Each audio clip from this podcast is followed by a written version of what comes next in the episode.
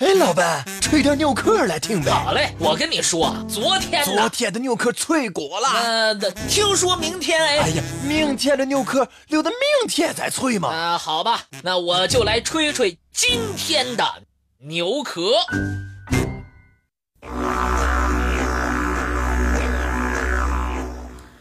人的寿命极限是多少岁呢？人们都关心这个问题，因为。人人都祈求能够长寿，科学家们也正在探究这个问题。目前，人类的平均寿命为七十岁。人的寿命主要由两大因素决定：一是遗传，二是生活环境和生活习惯。许多百岁老人的出现，主要是遗传的作用，特别是。很多长寿的人的四号染色体有相似之处。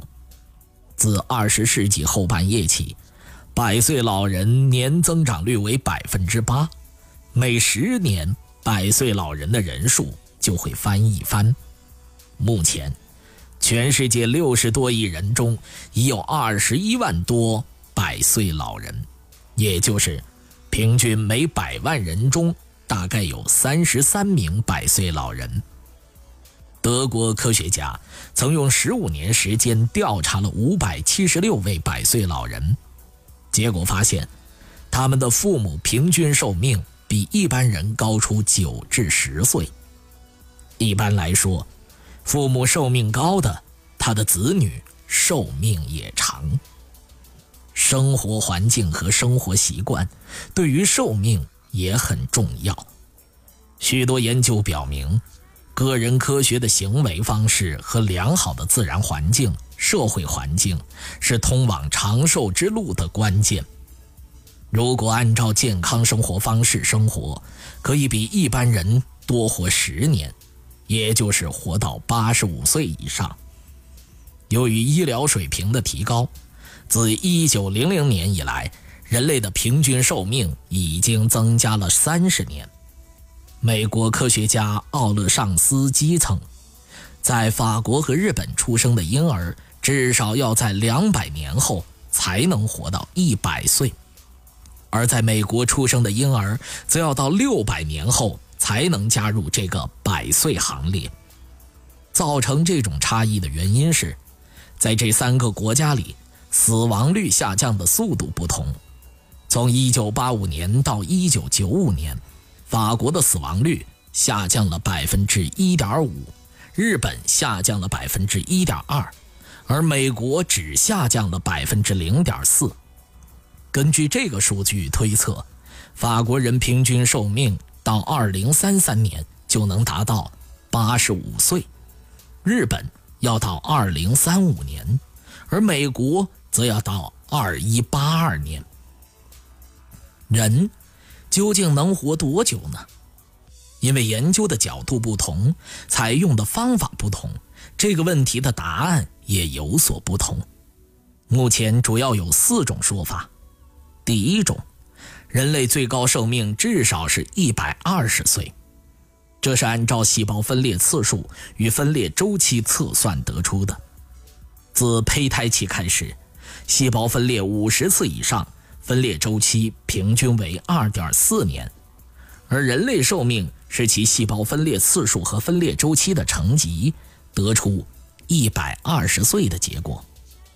第二种，人类的自然最高寿命应该是一百一十二岁至一百五十岁，这是按照性成熟期测算法推算得出。哺乳动物的最高寿命相当于性成熟期的八至十岁，人在十三岁至十五岁左右性成熟，所以得出一百一十二岁至一百五十岁的结果。第三种，人的自然寿命应当是一百岁至一百七十五岁，这是按照生长期测算法得出的。哺乳动物的最高寿命是其生长期的五倍至七倍，人的生长期是二十年至二十五年，得出一百岁至一百七十五岁的结果。第四种，人类正常的自然寿命都应该在一百岁以上，这是按照怀孕期测算法得出的。一些科学家认为，虽然人的寿命不是简单的细胞分裂，衰老和长寿是多基因、多层面、多途径的复合原因共同作用的结果，但是。通过现代科学技术来延长细胞生命，还是完全可行的。科学家曾对动物进行过延长生命期限的研究。如果限制动物的热量摄入，可以明显的延长它们的寿命。科学家也采用了其他一些方法，结果都取得了预期的效果。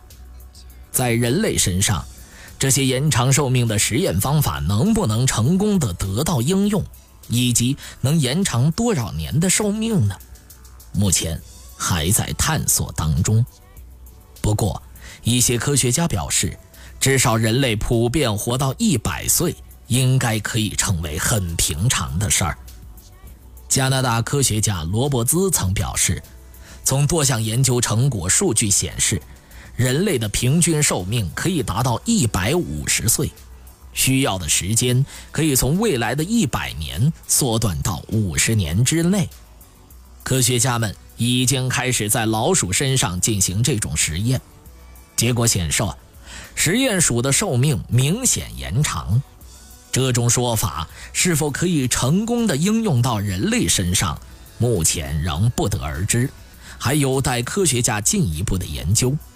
此外，人的寿命与环境卫生。公共卫生质量息息相关，随着这些方面的不断改善，人的寿命也会随之得到延长。